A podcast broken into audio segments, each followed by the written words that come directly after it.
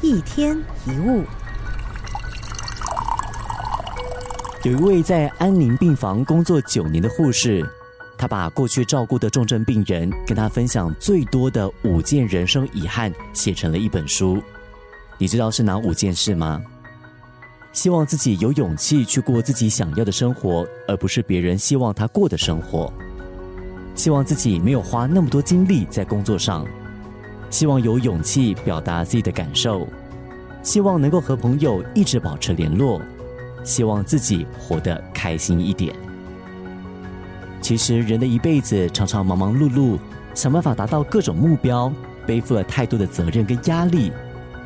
努力尽责并没有不对，但如果因此失去了自己，或忘了追求自己的幸福快乐，那我们就应该思考一下，是不是应该换一个活法。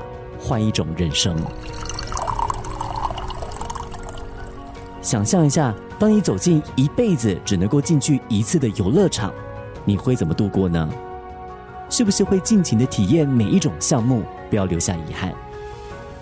这就跟人生一样，记得要多倾听内心，做自己想做的事情，而不是别人想要你做的事。不要因为害怕辜负别人的期望，就选择做违背自己内心的事。因为人生是我们自己的，该玩的时候尽情的玩，该学习的时候认真一点，每一件事都尽力去做，就会无悔；每个人都认真对待，就会无憾。不留遗憾的人生，就是从此刻开始。一天一物。